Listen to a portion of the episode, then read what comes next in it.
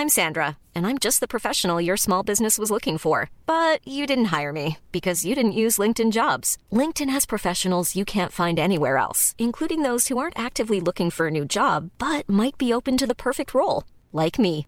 In a given month, over 70% of LinkedIn users don't visit other leading job sites. So if you're not looking on LinkedIn, you'll miss out on great candidates like Sandra. Start hiring professionals like a professional. Post your free job on linkedin.com/people today. Unsere Welt ist auf dem Weg in das Zeitalter der künstlichen Intelligenz. In atemberaubender Geschwindigkeit verändert sich beinahe alles. Besonders in der Geschäftswelt ist die ungeheure Dynamik des Wandels spürbar. Die Unternehmen und die Menschen darin sehen sich vor vielen Unsicherheiten und Herausforderungen. Der Aufstieg der künstlichen Intelligenz bedeutet neuen Wettbewerb, eine Flut von Daten, aber auch sich verändernde Fähigkeiten und die sich daraus ergebende Notwendigkeit von Veränderungen in den Skills von Mitarbeitenden und der Leistungsfähigkeit der Unternehmen. Workday, die Enterprise-Plattform für Finanzen und HR, hat deshalb Innovation zum Prinzip gemacht. Viele BTO-Hörer erleben den Wandel aus nächster Nähe. Ihre Unternehmen sehen sich einem Ansturm von Veränderungen ausgesetzt, suchen nach Mitteln, um sich aus der Beschleunigungslücke zu befreien und haben Schwierigkeiten, Schritt zu halten. Oft sind die Lösungen kurzfristig und bruchstückhaft. Getrennte Systeme für die Finanz- und Personalabteilung oder die Aufrüstung veralteter Technologien sind häufige Beispiele dafür. Um Unternehmen jeder Größe bei der Bewältigung dieser Herausforderung zu unterstützen, verfolgt Workday den Ansatz permanenter Innovation. Denn nur so können Kunden Veränderungsprozesse anführen, statt darauf zu reagieren. Nur Workday verfügt über einheitliche Daten, die nahtlos über eine einzige Plattform fließen und ihnen die Möglichkeit geben, intelligente Entscheidungen zu beschleunigen, Chancen zu erkennen und Risiken zu mindern. Workday versetzt sie in die Lage, Modelle und Prognosen zu erstellen und schnell und zuverlässig zu handeln, dank Echtzeitdaten und einer zuverlässigen in die Plattform integrierten KI. Besuchen Sie workday.com und erfahren Sie, wie Sie Fahrt aufnehmen können bei Ihrer Reise ins Zeitalter der künstlichen Intelligenz. Workday, die Enterprise-Plattform für Finanzen und HR.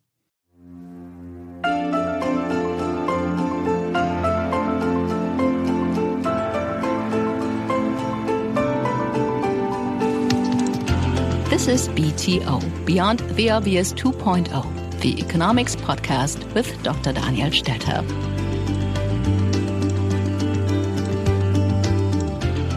Hello and a warm welcome to my podcast. My name is Daniel Stelter. I'm hosting a weekly podcast on economic issues in Germany called BTO Beyond the Obvious 2.0. From time to time, I have the pleasure of inviting English speaking discussion partners. For the German audience, I'm doing a translation and summary of the conversation. But I thought it would be worthwhile to publish the interview in original as well. Therefore, whenever I have an English speaking discussion partner like today, as a bonus track to my podcast, there is the original interview. Tim Congdon is an economist and businessman who has for over 40 years argued in the UK policy debate that banking and money can have powerful influences on macroeconomic outcomes. He is currently chairman of the Institute of International Monetary Research, which he founded in 2014.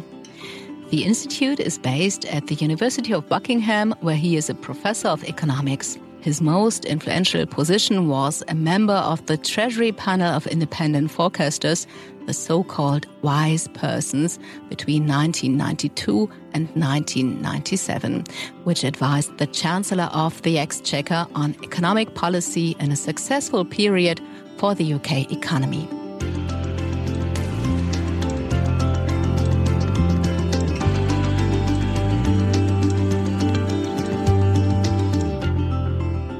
Dear Professor Congdon, a warm welcome to my podcast.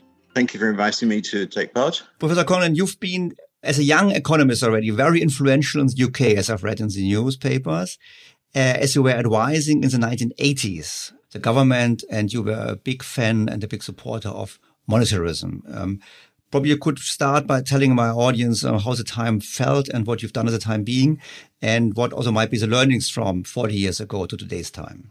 Well, as a young man, I was very lucky to be asked to work on the Times as an economic journalist. And uh, it was a fascinating time. It was continuous economic crisis as far as Britain was concerned, rapid inflation, And I became persuaded that the answer to rapid inflation was to reduce the rate of growth of the quantity of money. And so, if you like it, this may became my, my mission. I, I wrote newspaper articles, I wrote academic papers, I wrote books arguing for monetarism, controlling the quantity of money to reduce inflation. Uh, this became government policy in Britain in the late 70s and early 80s. We did get inflation down, but there's a lot of controversy. And um, the system I favored was then kind of watered down from the mid 1980s. I was an advisor on something called the Treasury Panel, the so called wise persons, in the 1990s.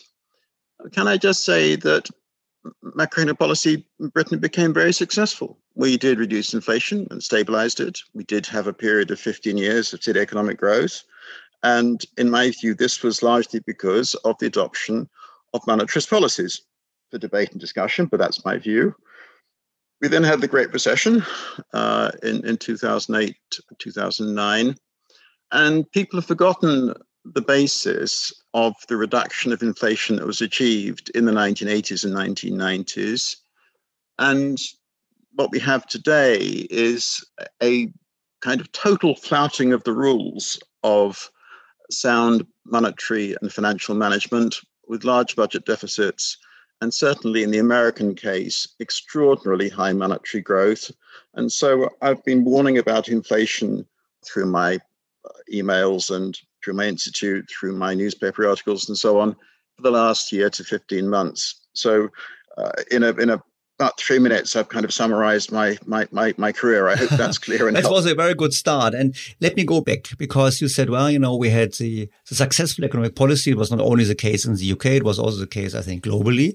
But some people might argue, well, it was a period in which we had a big move in globalization. We had China entering the global market. We had Eastern Europe entering the global market. And this was kind of a deflationary shock because hundreds of millions of people were joining the labor force.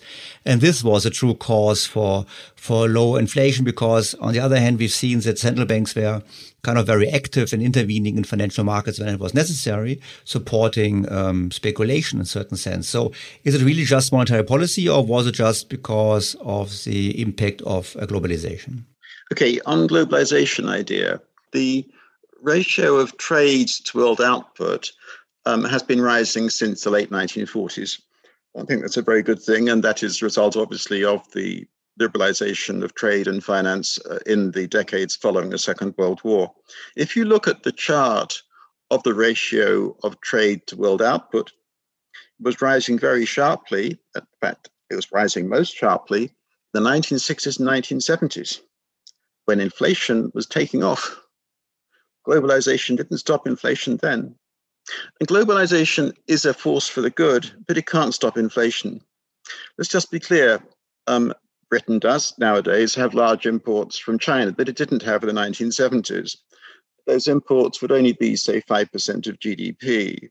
So the reduction in the price level from having goods from China rather than goods, say, from Japan is going to be some fraction of some fraction of 5% each year. Sorry, this doesn't explain inflation. No way. Inflation is explained by the rate of growth of the quantity of money relative to the rate of growth of the quantity of goods and services. But let me just, you know, let me push back here just for the purpose of clarifying, also for the audience.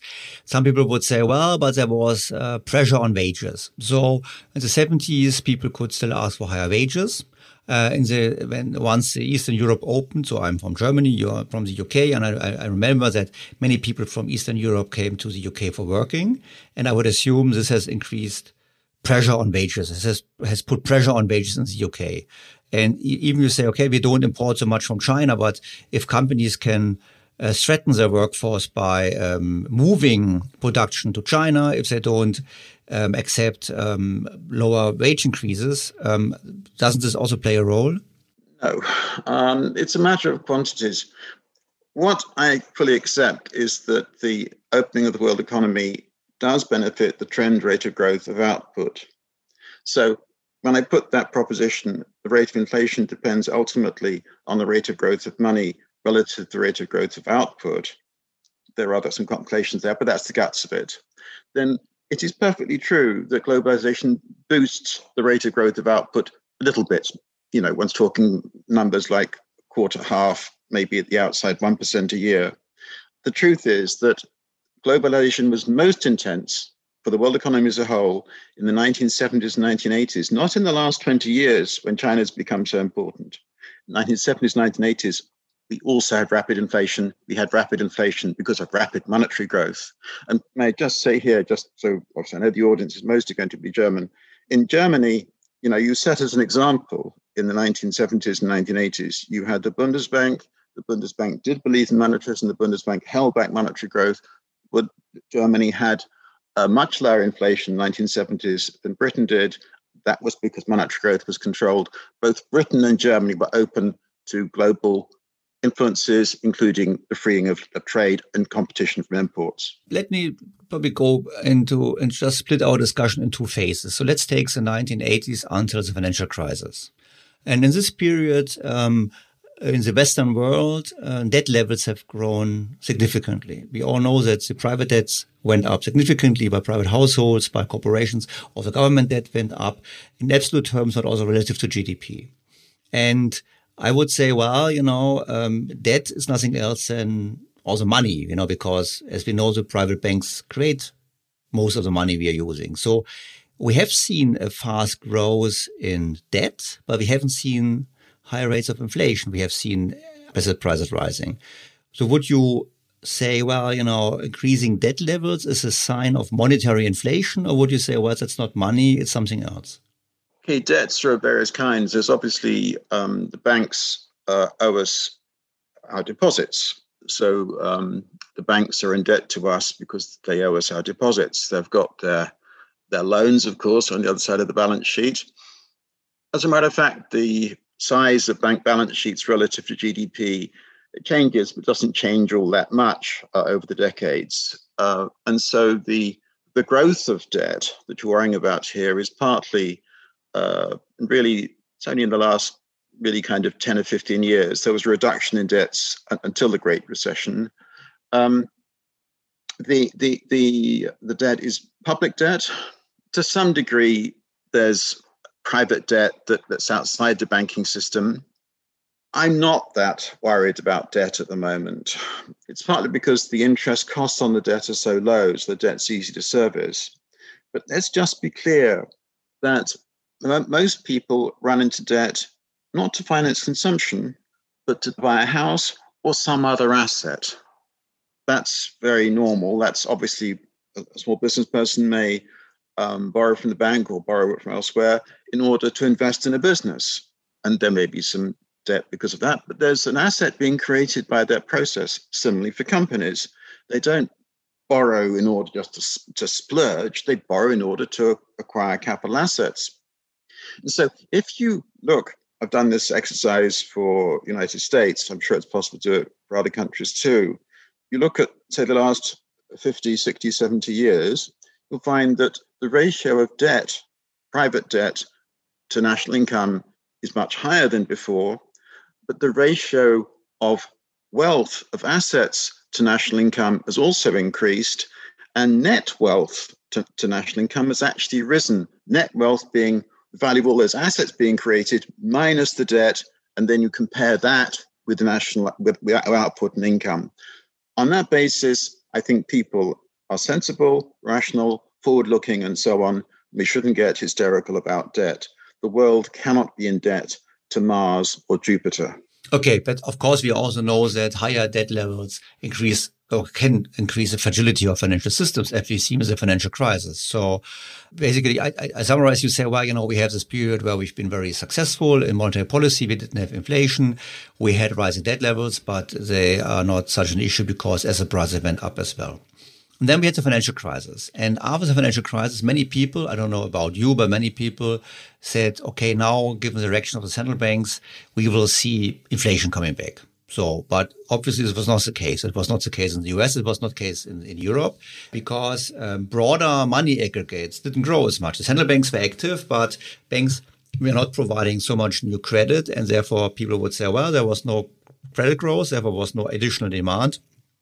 and no inflation. So why do you now alert your your readers in the last 18 months? Why do you alert them now to the risk of return of inflation?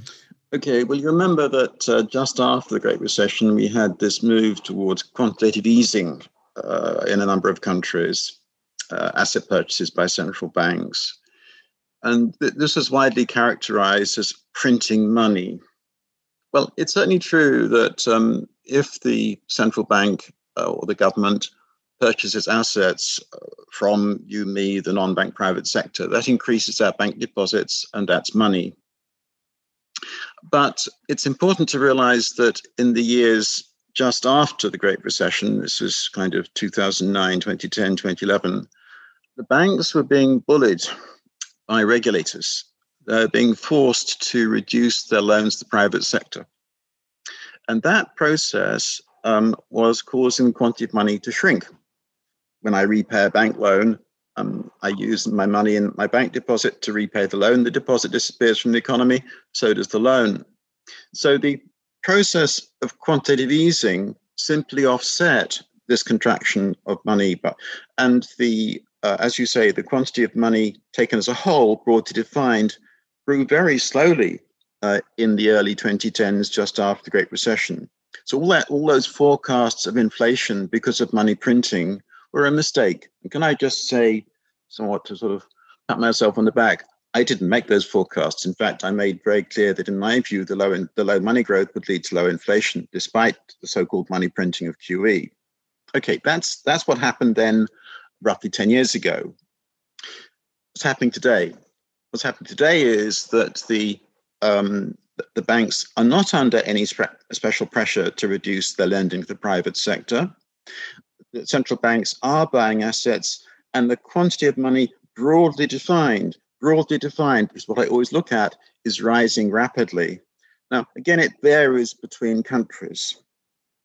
So that uh, the United States uh, in 2020, they had a quite extraordinary period in, in really, there was the four or five months up to June 2020, uh, when there was such rapid monetary expansion that the increase in money in the year to June 2020 was the highest since 1943. It was 26%. It was the highest in American peacetime history.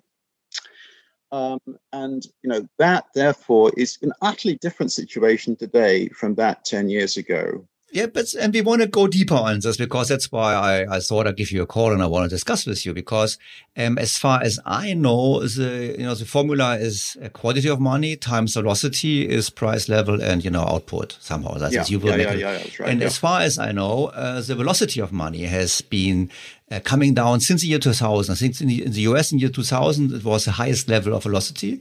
And since then, it has dropped constantly and it has continued to drop. Now, even last year, you, you pointed out that the velocity, that the quantity of money has been going up significantly, but the velocity has come down. So, therefore, you know, do you expect velocity to come back? Let, let me sort of, I'm going to bring in the oracle. I'm going to bring in Milton Friedman. In 1959, he gave um, some lectures, the, the Millar Lectures in New York. And what he said there, this is about broad money by the way, broad money was generally the, the, the concept of money that he favored. Broad money is the broadest measure, encompassing narrow money such as cash and checkable deposits, along with less liquid assets such as certificates of deposit, foreign currencies, money market accounts, marketable securities, treasury bills, and anything else that can be easily converted into cash, but not including company shares.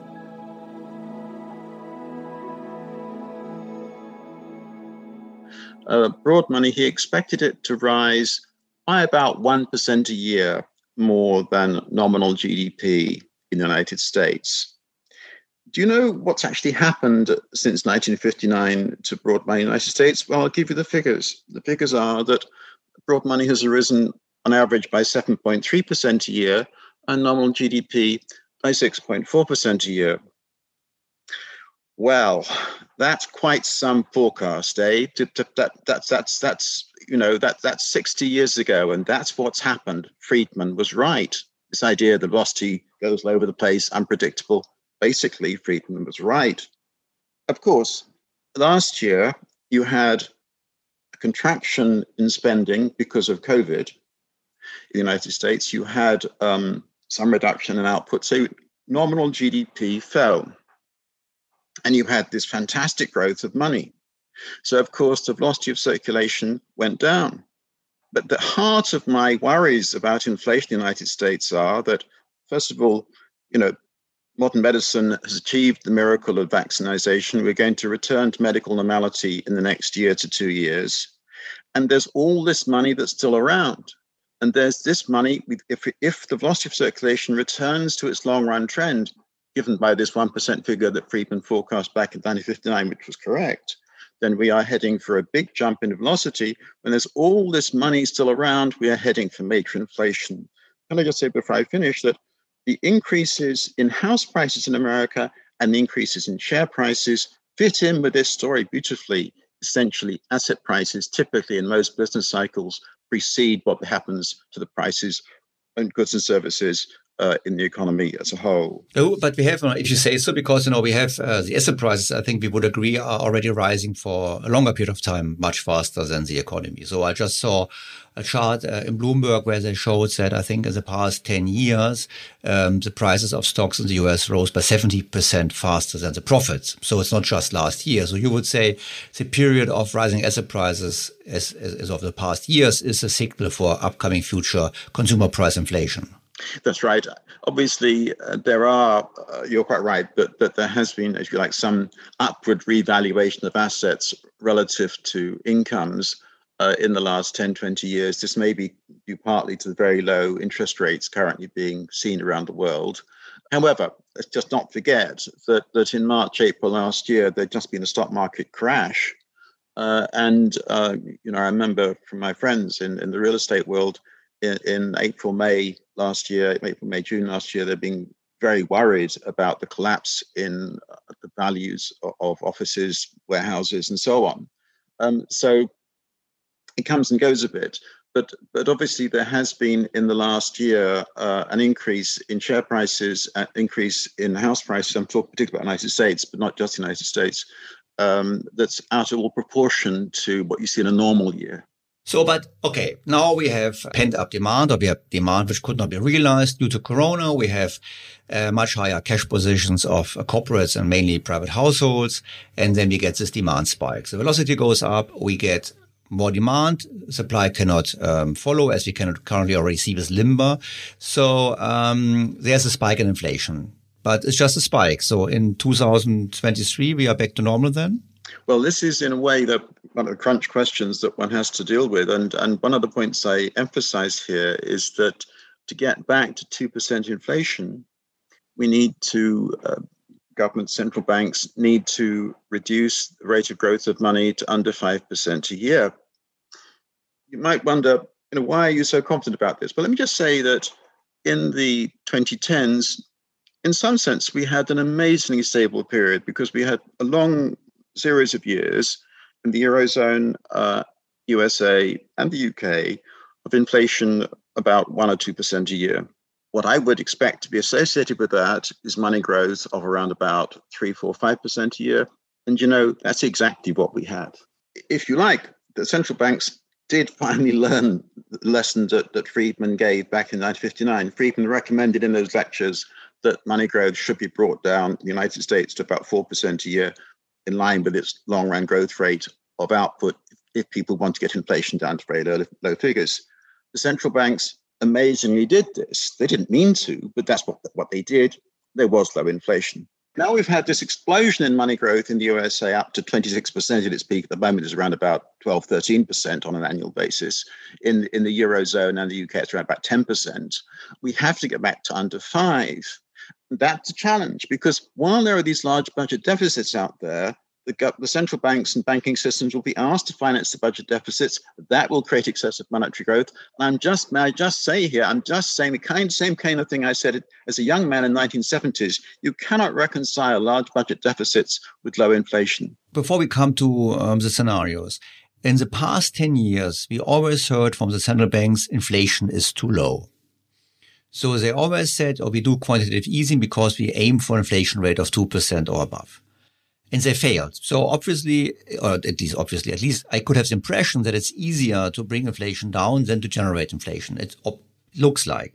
Then they said now, the Fed said now, well, you know, uh, when inflation goes above 2%, we don't do anything about it because we had so many years with undershooting. So we have to make up for this. So first of all, what's your view on them failing in the past? And the question really is, you know, is there an appetite by central banks to fight inflation at all? Okay, well, can I just say that in Britain, uh, the inflation target uh, set back in 2003, in fact, was for 2% consumer price inflation. Uh, and in fact, the Bank of England has achieved that. It's actually on average since then been 2.1%. Um, there have been some periods of under 1%, some periods over 3%, but on average, it's been met. It may be that in the Eurozone, the United States, some people are worried that inflation was kind of one or one and a half percent rather than 2%. I think that's extraordinary. You know, relative to where we were in the 1970s, 1980s, these are amazingly low, stable, fantastic numbers. And may I just cite here, for example, Otmar Issing, who was chief economist, of Bundesbank, chief economist at European Central Bank, figure I much admire, very active in German public life. You know, he has said, what's wrong with 1% inflation? Quite right, too. 1% inflation is fine. So I don't really know why, for example, Jay Powell at the Federal Reserve at the moment is so exercised about a period of years when inflation in America has been 1.5% rather than 2. They're going to get a real shock when they suddenly, because I'm afraid, in my view, the Federal Reserve is, they, they don't know what they're doing at the moment. They're in a terrible intellectual mess. And when they, when they see month after month these numbers of 0.6%, 0.7%. This is the annual figure moving up towards 5, 10%. They're in for one hell of a shock. They have broken the cardinal rules of monetary management by the way they've mismanaged money in the last year, 15 months.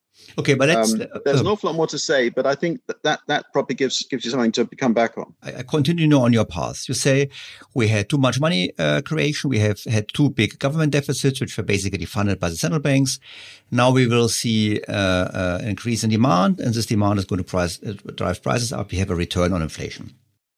The problem clearly is uh, you pointed out in the beginning you don't, you don't see debt as a problem, but I would say probably it's, it's a problem because the debt levels and the asset values can only be sustained if interest rates remain low. But um, how do you fight uh, inflation as a central bank if you don't increase interest rates? Okay, well, there's going to be a problem coming out anyway. Let's just be clear. We have had in the last, uh, well, the last year, since the, the, the, the stock market and housing market uh, troughed uh, in you know March, April 2020. We had a fantastic year on the stock market. There has to be, I'm afraid, a bear market out there. I think the way that I put this in terms of underlying monetary theory, I hope I don't sort of puzzle people about what I'm about to say. You can have, in the long run, nations can't make themselves rich by printing money. That's obvious. In the long run, the growth of real money balances has got to be similar. Inflation adjusted money balances must be similar to the growth of real output. You know, we need money to deal with our transactions in real things, goods and services and assets in the long run, then it, inflation just kind of washes out. If you have a period like the one I've just been through, and there's been a huge growth of real money, inflation way beneath the rate of growth of money, there'll be an offsetting period out there when money balances contract relative to inflation, the price level, and there's a squeeze, and then the asset prices will fall. The problem for policymakers is that um, you know that's going it might be coming up anyway. It might be precipitated to some extent by higher interest rates. It, alternatively, it might be due to a, a, a cut in budget deficits. What I think we need to be clear about is the long run rules for achieving financial stability, and they are balanced budgets and low and stable growth the quantity of money. But Tim, I would not point and say, well, you know, but listening to you and I, I, I paraphrase this now, sounds sounds like me like a bit you're falling out of the actual times because today I think um, politicians don't think about cutting back. They say it's time for the government to be back in. We want to have more active governments. We want to fight climate change. We want to fight inequality. We have to invest in infrastructure. And then we have uh, people we'll do it all on printed money. Yes, there's going to be inflation. Yes, and they, there's going to be inflation. Yes, I mean, you know, any any any anybody sort of rational and objective, uh, you know, with, with sort of been through a few decades, this kind of thing, looks at what the public debate at the moment. You look at, you know, the G7 summit we've just had. It may sound very odd talking about these leaders of, of, of the leading industrial countries. To me, they weren't living in the real world. They were talking as if there were no resource constraints on their spending. Of course there are. But you know, if you look in the US and um, also partially already in Europe, you have the so-called modern monetary theory, MMT, I discussed in my podcast before. And the proponents say we don't have scarcity of money. We can fund as, as much as we like. And the only risk is inflation. They, they would agree with you. But then it's very simple. We just increase taxes and then there's no inflation. Well, ultimately, we can only consume what we produce. Simple as that. And it's a fantasy to imagine that by going to the printing press, we can make ourselves rich and consume more than we produce. So it's really a matter of talking about the mechanisms by which you go to the, the printing press, you go to banks, you ask them to create new money. There has to be some balance between the amount of money created and the growth of goods and services the key principle of monetarism is that the growth of money should be the same as the trend growth rate of real output of goods and services. Not very complicated. It's just saying, if you like, not just the laws of economics, laws of physics. We cannot consume that which we do not produce. Martin Wolf uh, in the FT, he has written a comment recently about inflation, and he was well, his summary was, in, you know, short words, was, well, Milton Friedman, you know, that it's a monetary phenomenon is not really true. It's always a political phenomenon. So would you agree that basically, if you now are going to see a return of inflation, it's basically because our politicians decide they want it because they don't want to save, they won't don't balance their budgets, and they want to rely on the central banks to fund their investment programs? I'm afraid Martin Wolf is talking dangerous nonsense. Uh, both he and I lived through the 1960s and 70s in Britain. And uh, I'd like to remind Martin, uh, in fact, they did write a letter, to the FT about his comment, but they didn't print it, uh, that um, we had this idea that you control inflation by having agreement between the employers and the trade unions. Uh, and you have government imposed controls on prices and wages, sometimes backed up by statute, sometimes not, sometimes more voluntary.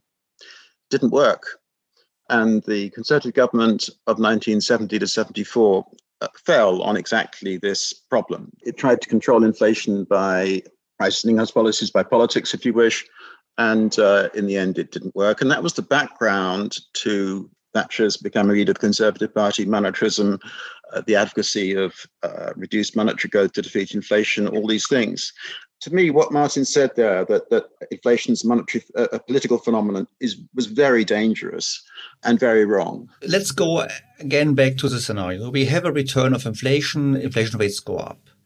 And normally the central banks uh, would have to uh, increase interest rates. And you know, I spoke about the Fed, but I would say the same about the ECB.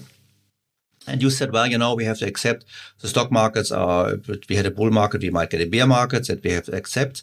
But it's difficult to accept this. I think for politicians and also for central bankers, because they say, well, you know, our whole financial system depends also on these high asset values because many loans, many credits are going to turn sour if interest rates go up. So would you see the risk that they are going to let inflation run and just hope it's going to end on its own? I'm afraid so. Um, I think we had um, great moderation, period of uh, moderate stable macroeconomic outcomes, largely, in my view, because of the change in macroeconomic thinking that was due to monetarism. There was then the Great Recession, which was not, in my view, due to capitalism. It was due to a, a mistaken tightening of regulation on the banking system, which caused the banks to shrink their lending to the private sector. That then had to be offset by this QE, this large scale money creation by the state. And this then seems to have misled, to have deceived many people into thinking that governments can just spend money freely and, and, and that central banks can finance budget deficits without limit. Uh, and that's what seems to be the current belief of, of far too many governments and politicians. Uh, we are heading for trouble. And my view, the obvious symptom of that in the next two or three years is going to be rising inflation. But you know, as you've experienced the 70s and 80s, as you pointed out, my, my recollection is that the inflation started to actually started at the end of the 60s. First it was, I think, due to the Vietnam War, then it was the oil price shock. And, but it took some time until the, the public was unhappy with inflation. You know, I remember because in, with, with Thatcher and with Reagan and the, with Volcker, this was actually after 10, 15 years of higher rates of inflation. So would you expect us to have a similar long period or would you say no, um, also probably giving um, an, a more older society, depending more on savings, that there will be an earlier pushback. Well, can I just say, I think that uh, in the Eurozone and UK, uh, and also, by the way, in Australia, the uh, and Japan, there isn't the same kind of inflation problem as the United States. It's the United States which is the outlier at present in really breaking all the rules. In my view, we're going to see serious inflation in the United States meaning inflation between say five and ten percent, and seeing that really quite soon, like in the next. Uh, well, really late 21 and on into 2022. That's quite a brave forecast, but that's anyway, that's what I believe on the basis of the excessive money growth that we've had. How will the different nations react? You say that in the past there was not much concern about inflation in the 1950s and early 60s. I don't know. Um, all I would say is that uh, I think it's, there was a chap at the IMF many years ago who said this that a little bit of inflation is a little bit like a little bit of pregnancy, tends to grow. And um, the idea that societies benefit from having an inflation rate of 3% rather than 1% is just rubbish. They don't. Uh, and can I just say here before we I finish this question, you know, Germany and Switzerland really provided an example to the rest of the world by keeping inflation down in the 1960s, 70s, and 80s. And what they showed in those decades was that it is possible to manage a currency not backed by gold and to have a sound currency. We should learn from what Germany and Switzerland did in that period. You know, Chris Watling of Longview Economics, I don't know if you know him. He was a guest in my podcast a few weeks back, and he, because he wrote a piece in the FT where he asked for uh, a restart for the or reset actually of the global monetary system. And in the podcast, he said, well, you know, um, the Bretton Woods system or the end of the Bretton Woods system is now uh, nearly 50 years ago. And normally monetary systems don't survive so long. So it's time for reform. And he was actually, he was more worried like, than you about the debt levels.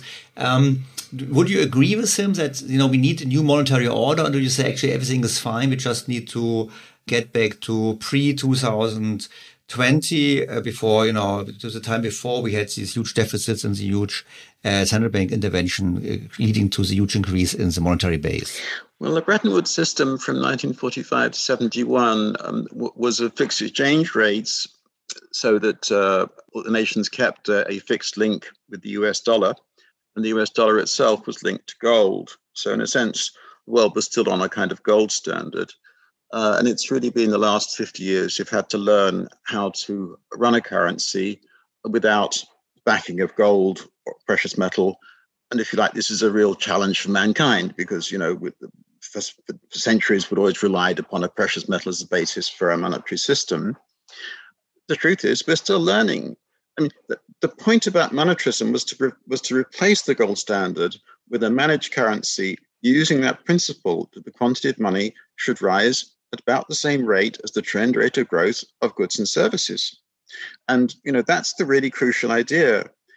Do we need a new international monetary system, a new Bretton Woods? I don't think so.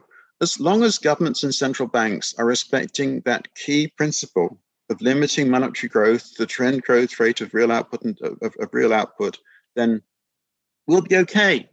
And can I you know, just finish on this by saying that there are periods in, in, in, all, in, in, different countries, both you look at comparisons over space, different, some countries had rapid, rapid money growth, some had slow money growth.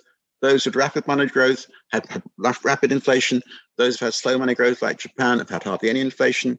Look at then different periods in the same country.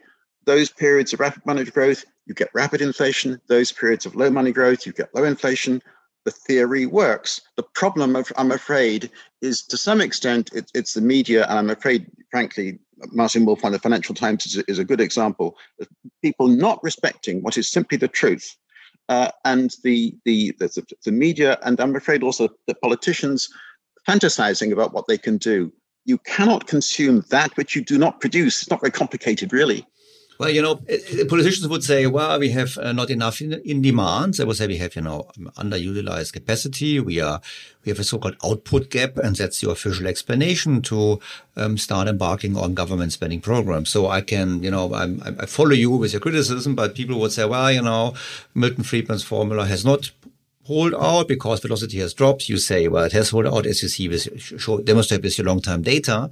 So we, we run in a scenario where we will see, see higher inflation. And um, of course, this leads me to the question of, you know, what this actually means. But before we come to this, I, I would like to ask you one thing about um, sovereign money. You know that sovereign money is, uh, is a theory where you basically say, okay, all money we utilize is only created by the central bank. So would a monetarist supports the idea of sovereign money so that uh, private banks cannot anymore create money? This is an argument about freedom, really. Um, do we want to ban banking? Now, let's just, just to illustrate this. There are societies that have banned banking, there are societies that have banned the payment of interest, and so on. It's actually part of some religions, including, you know, Islam. It's extreme Islam. They don't have this. Uh, and banking is also, of course, some types of Christianity, medieval Christianity. They wanted to stop banking. Um, no, I'm in favor of freedom. And um, all that a bank does is, is accepts deposits from the public and companies and so on of cash. And it repays those deposits with cash. And it does so pretty regularly, I think. Don't, don't you agree? So, why should we stop the banks doing this?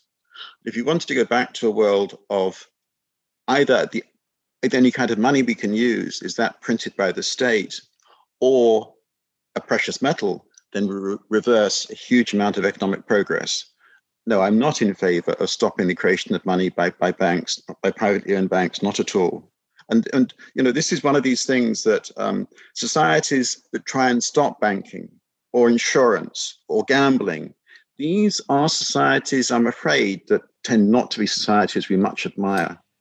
So my audience is going to say, well, you know, why didn't you ask a question? I have to ask you a question because uh, before we actually started recording, you also pointed out that you had a career in investment business before in the investment industry. If you now have the scenario of much higher inflation rates in the US of five to 10%, as I said, we will have higher inflation in the Eurozone as well. And I would say we need it also. Probably the Europeans would say we need it.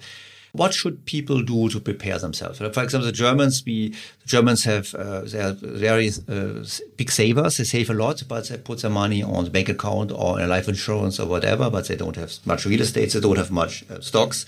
So what is, is your view? You know, do you say? Well, such, such a scenario, the US dollar has to has to drop in the coming years because they got high inflation rates, or or you know, what would be your scenario in this regard? Well, this is a difficult one, and um, obviously, I'm an investor myself, and I have to think about these things. Um, and I've my, most of my investments are in companies I believe in, which is the most important thing. You know, nothing that. Uh, and then um, the the uh, I, obviously at the moment holding bank deposits, holding bonds, is not a good idea, and I, I really am worried about all those savings policies that depend upon the value of bonds because bonds are just completely mispriced. Given, you know, if I'm right about inflation, I'm pretty sure I am going to be right about inflation. Um, so, you know, bonds on yields of one and a half percent is absurd. Um, I suppose that, and obviously in Germany, you know, the, the households, uh, some of them, their, their memories of what happened in 1923, and it was, uh, I would say, invest in companies you believe in in the stock market and, and also have some assets in, in, in houses and uh, other kinds of, of, real estate. They're relatively safe. I think it's a fascinating discussion because, uh, uh, Tim, and I thank you very much for your for your views here because look, whenever I read newspapers, newspapers and also in Economist and Financial Times, and you know, um, and, and, not only the economist, but also economists who, who work as a profession, they always point out, okay, it's only transitory. We won't see a return. And you know, we had the the, the big um, savings glut, and we got China, and we got aging societies, and there's so many arguments in favor of not having a return of inflation. And so you're basically um, one of the few who now say, well, you know, we have this fundamental trend change now coming. And this makes it a very fascinating view. Um, I hope I'm wrong, but I don't think I will be. And, and it, it's, um, you know, I look at money growth every month. I look at monthly figures uh, from the United States, China, Eurozone, UK, uh, Japan, and, and the United Kingdom. And, you know, we had a, a very benign, peaceful period in, in the late 2010s. It's all been shattered uh, in the last year, 15 months. Like as the kind of the great stabilization has given way to the great destabilization. And this destabilization is going to have imp- be impactful because rising interest rates, and be it only a little bit, are going to cause uh, trouble for debt markets and for um, asset markets. I'm pretty sure. So let, us assume uh, Mr. Powell and Mrs. Lagarde were now listening to our conversation to the podcast, and they would say, "Okay, now we are convinced. We we see, you know, it's been correct what Tim has said, and we have to to change it." Can they still change it, or is, is you know is already did it already pa- uh, pass the point of no return? The in the long run, the growth of nominal GDP will be similar to the growth of money. Uh, there's been so much excess money created in the United States that they have got a problem, an adjustment problem of some size, was whatever whatever happens from here. Um, money growth needs to be reduced back to under five percent a year, which, as I said, is going to be difficult while the budget deficit's so large. I think the problems in the eurozone in one sense, are much simpler because they, they didn't reach the same kind of levels of, of monetary excess as in the United States. And of course, there isn't a European, well, a Eurozone federal budget that, that can have a deficit like that in the United States. There are deficits at national levels, of course. The problem in the Eurozone is rather different. It's really the tensions between you know, Italy and Germany and so on. I'm relatively relaxed about a return to normality, meaning sub 5% money growth, inflation back down to 2 or 3%. I, am relatively relaxed about um, the Eurozone and the UK. Japan, I'm not worried about at all. China actually didn't really have a monetary splurge at all in this period. It's very much the United States I'm worried about. And there, I'm afraid there's an adjustment problem. Professor Congdon, thank you very much for your time. I think it was a fascinating review of the past 50 years and an outlook and we are going to see what's happening. And probably in the future, I might call you again and we might have a review after two years what you said and what we've learned out of it and how it's going to go forward, if you agree. I'll, I'll look forward to that. That'll be fun.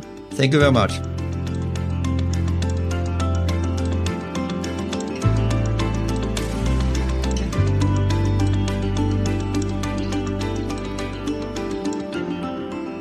I hope you enjoyed the conversation with Tim Congdon I hope I can welcome you back again for another episode of my show.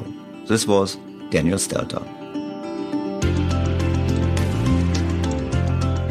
BTO Beyond the Obvious 2.0.